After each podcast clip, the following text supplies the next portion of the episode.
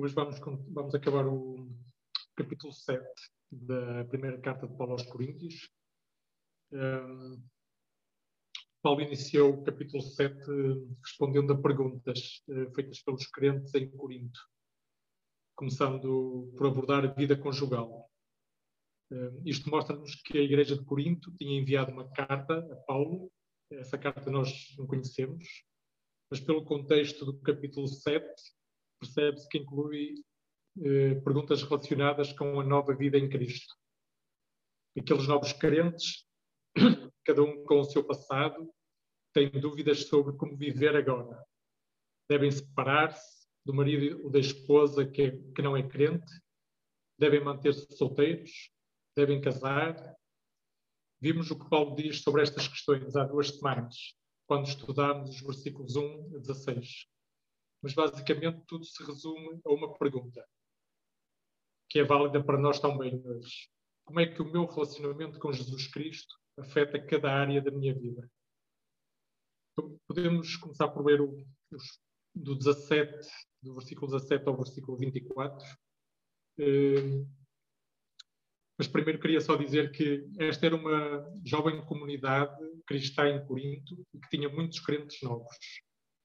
Eles que antes estavam separados de Deus pelo pecado e não conseguiam resolver esse problema por eles próprios, entretanto ouviram o Evangelho da salvação e ficaram a saber que só há um caminho para Deus, Jesus Cristo. Só Jesus consegue libertar do poder e da pena do pecado. E essa é uma oferta de Deus para todos, mas é preciso receber. E essa é a dificuldade para quem anda de mãos cheias com outras coisas. Não há espaço para receber a graça de Deus. Muitas vezes são crises na nossa vida que acabam por mostrar a futilidade das coisas do mundo a que o nosso coração anda agarrado. Aqueles coríntios tomaram a decisão mais importante de todas. Arrependeram-se e reconheceram Jesus como seu Salvador e Senhor, sua rocha, fonte de vida e de amor eterno receberam o Espírito Santo de Deus, como prometido por Jesus, e estavam agora a experienciar o poder do Evangelho em ação, toda uma nova vida. Isso trazia perguntas sobre como agir em determinadas situações. Vamos ler do versículo 17 ao versículo 24.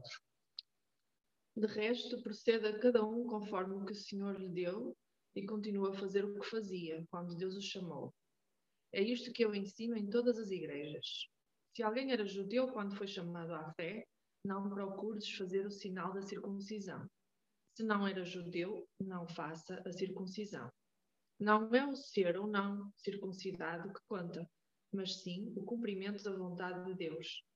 Continue cada um na condição em que se encontrava quando foi chamado à fé. Eras escravo de alguém? Se for possível passares a ser uma pessoa livre, melhor. Mas não te preocupes muito com isso Pois aquilo que era escravo de alguém e foi chamado à fé em Cristo já é livre, porque pertence ao Senhor. Do mesmo modo, o que era livre e foi chamado à fé passou a servir o Senhor. Deus pagou um preço para vos resgatar. Não se tornem escravos de ninguém. Irmãos, procurem viver como Deus quer, dentro da condição em que se encontravam ao serem chamados à fé. Então vemos que Paulo repete aqui uma, nestes versículos, repete algo três vezes. No versículo 17 diz: Proceda cada um conforme o que o Senhor lhe deu e continua a fazer o que fazia, quando Deus o chamou. Depois no versículo 20 lemos: Continue cada um na condição em que se encontrava, quando foi chamado à fé. E no versículo 24: Irmãos, procurem viver como Deus quer, dentro da condição em que se encontravam ao serem chamados à fé. Paulo basicamente está-lhes a dizer não se precipitem. Claro que aqui o que vemos no, capítulo, no versículo 17, continuem a fazer o que faziam, não se refere aos hábitos de pecado. Antes eh, seguíamos os nossos desejos e agora entusiasmados com a nova vida em Cristo e no zelo de cortar com tudo o que era do passado, o novo crente pode cortar com coisas que não devia cortar. No contexto dos versículos anteriores, percebemos que o novo crente poderia até pensar em separar-se da sua esposa ou marido não crente. E Paulo dá alguns exemplos práticos que parecem pouco relevantes para nós hoje, como ser circuncidado ou não, ser escravo ou livre. E por isso é importante compreender como Paulo aplica a verdade bíblica a situações específicas, para podermos responder nós também a perguntas para termos modernos que não encontramos explicitamente referidos na Bíblia. Nos versículos 18 a 20, eh, vemos que o relacionamento com Deus não depende de marcas exteriores. É um relacionamento que transforma o interior. A circuncisão que conta é a do coração, que nos leva a reconhecer erros e a experienciar o amor e a graça de Deus. E isso, por sua vez, nos leva a amar a Deus e a amar os outros.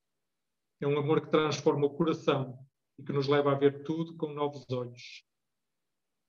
Nos versículos 21 a 24, vemos esta relação da liberdade e vemos, no fundo, que o que interessa não é a posição social em que cada um de nós se encontra, mas o que interessa é que agora Jesus é o Senhor. Jesus pagou na cruz o preço da nossa liberdade. Ele nos libertou do poder e da pena do pecado. E agora todos somos livres em Cristo. Na cruz foram derrotadas as armas invisíveis que prendem e escravizam o ser humano. Jesus oferece uma nova identidade a todo o que o segue. Passa a ser livre e chamado Filho de Deus. Um Deus que ama, que oferece a sua graça, renovada a cada dia, que preparou boas obras para fazermos e que deseja que tenhamos sucesso nesta missão. É um Deus que deseja estender a sua graça e amor a outros através de nós. Podemos confiar sem reservas nesse amor e na fidelidade de Deus. Agora podemos ler os versículos 25 a 40, eh, esta última parte. Quanto aos solteiros, não tenho nenhuma ordem do Senhor, mas dou a minha opinião, como alguém que, pela misericórdia do Senhor, é digno de confiança. Penso concretamente que é melhor continuarem como estão, por causa das dificuldades do tempo presente. Estás casado? Não procures libertar-te da tua mulher. Estás livre? Não te cases. Mas se te casares, não fazes mal nenhum. E se uma mulher solteira se casar, também não faz mal nenhum simplesmente ficam sujeitos às dificuldades da vida de casados. E eu queria poupá-los a isso. Irmãos, o que eu quero dizer é isto: o tempo já é pouco. Por isso, os que têm mulher vivam como se a não tivessem. Os que choram, como se não chorassem. Os que se alegram, como se não se alegrassem. Os que compram, como se não possuíssem o que compraram. E os que servem dos bens, e os que se servem dos bens deste mundo, como se o não fizessem é que este mundo, tal como é, vai desaparecer. Eu gostaria que não tivessem preocupações. O que não é casado preocupa-se com as coisas do Senhor e em fazer o que lhe agrada. O que é casado preocupa-se com as coisas do mundo e como agradar à sua mulher. Deste modo, anda dividido. Por seu lado, a mulher que não se casou ou a jovem que está solteira preocupa-se com as coisas de Deus e procura agradar-lhe de corpo e alma. A mulher casada preocupa-se com as coisas do mundo e como agradar ao marido. Digo-vos isto para o vosso bem e não para vos impor limitações. Apenas vos mostro o que é mais útil e o que vos daria a possibilidade de se dedicarem inteiramente ao Senhor. Se alguém sente que está a faltar ao respeito para com a sua jovem, por causa da força da paixão e porque acha necessário casar, resolva como lhe parecer melhor. Se casarem, não há pecado nisso. Mas se ele se sente seguro porque é capaz de dominar os próprios desejos e não vê necessidade de casar, e se assim o decidir, faz bem em não casar com ela. Deste modo, aquele que casa com a sua jovem faz bem, e aquele que não casa faz ainda melhor. Uma mulher casada está ligada ao seu marido enquanto ele viver. Se ele morrer, ela fica livre e pode casar com quem quiser, mas que seja com um crente.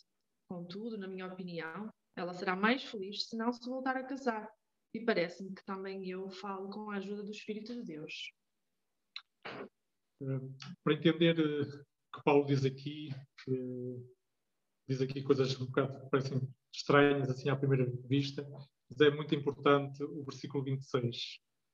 eh, principalmente a segunda parte, que diz por causa das dificuldades do tempo presente. Então, havia aqui qualquer coisa que estava grave, que estava a acontecer, ou na iminência de acontecer. Talvez perseguição do Império Romano aos cristãos, na verdade não sabemos. Sabemos que cerca de um ano depois, Paulo escreveu outra carta à igreja em Corinto, que também faz parte da Bíblia e é conhecida como segunda carta de Paulo aos Coríntios. E em, nessa segunda carta de Paulo aos Coríntios, no capítulo 1, versículo 8, Paulo dá uma pista sobre o que poderia estar a acontecer quando estava a escrever este texto que estamos a ler hoje. Esse versículo, segunda aos Coríntios, capítulo 1, versículo 8, diz: Não queremos deixar de vos contar, irmãos, as grandes aflições que tivemos de suportar na província da Ásia.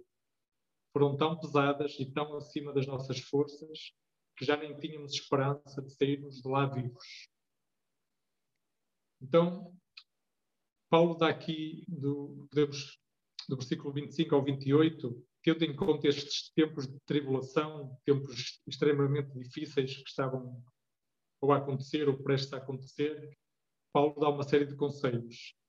E basicamente diz: os solteiros mantenham-se solteiros, os casados não se separem, os que se quiserem casar, casem, não há mal nenhum nisso. Mas tendo em conta os tempos difíceis, é preferível estar solteiro, porque a vida de casados traz responsabilidades acrescidas. Cuidar um do outro, cuidar dos filhos, cuidar da casa, a mobilidade é mais difícil. Então, é mesmo importante entender o contexto em que ele está a escrever. Nos versículos 29 a 31, também parece estranho tudo isto que ele diz. Os que têm mulher vivam como se não têm, os que choram como se não chorassem, os que se alegram como se não se alegrassem, os que compram como se não subissem que compraram. E Paulo refere outra vez algo grave que estava na iminência de acontecer ou a acontecer. Eh, quando diz este, este mundo, tal como é, vai desaparecer no versículo 31. E no versículo 29, o tempo já é pouco. E à luz dessa realidade, ele diz, que é, diz algo que é muito relevante para nós hoje também. Basicamente, Paulo convida a igreja a manter os olhos em Deus. Em tempo de paz, devemos estar focados no Senhor. Em tempos de tribulação, devemos estar focados no Senhor. Em tempos difíceis, é uma reação natural nos preocuparmos com as circunstâncias, como que numa tentativa de controlar e resolver ou mitigar o problema. Corremos o risco de, dominados pelas preocupações, agir precipitadamente e tirar os olhos de Deus, o único que tem total controle sobre todo o universo e que pode transformar circunstâncias aparentemente más em algo bom para nós que traz glória a Deus. Paulo estava a dizer àqueles crentes: bem aí tempos difíceis, mas não se foquem nas circunstâncias, não se aflijam. Quer sejam boas ou más, tudo é passageiro. Mantenham os olhos naquele que é eterno. Nos versículos 32 a 38, Paulo basicamente reforma, reforça o que já estava a dizer antes. Em tempos de tribulação, os solteiros têm menos preocupações do que os casados e por isso é mais fácil para eles se dedicarem ao Senhor. Mas os solteiros que se quiserem casar, casem, não há pecado nisso. Acima de tudo, quer sejam solteiros, quer sejam casados, dediquem a vossa vida ao Senhor. Já temos falado da importância de consagrar todas as áreas da nossa vida a Deus.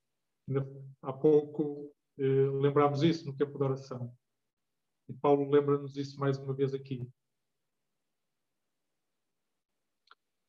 Depois ele termina este, este texto hoje, este capítulo, dos versículos 39 a 40, uh, com um, uma referência ao, à viuvez e podemos ver que o casamento dura até à morte de um dos cônjuges. Portanto, nem mesmo o casamento é eterno. Jesus, quando questionado sobre esta questão, respondeu em Mateus 22:30: Quando os mortos ressuscitarem, nem os homens nem as mulheres se casam, mas terão como anjos no céu. No céu todos seremos filhos de Deus, casados com Cristo. No contexto dos versículos anteriores, tendo em conta o tempo de tribulação, Paulo aconselha os viúvos a não se casarem, mas faz questão de dizer que é a opinião dele versículo 40. Para terminar, vemos um, um princípio importante no versículo 39.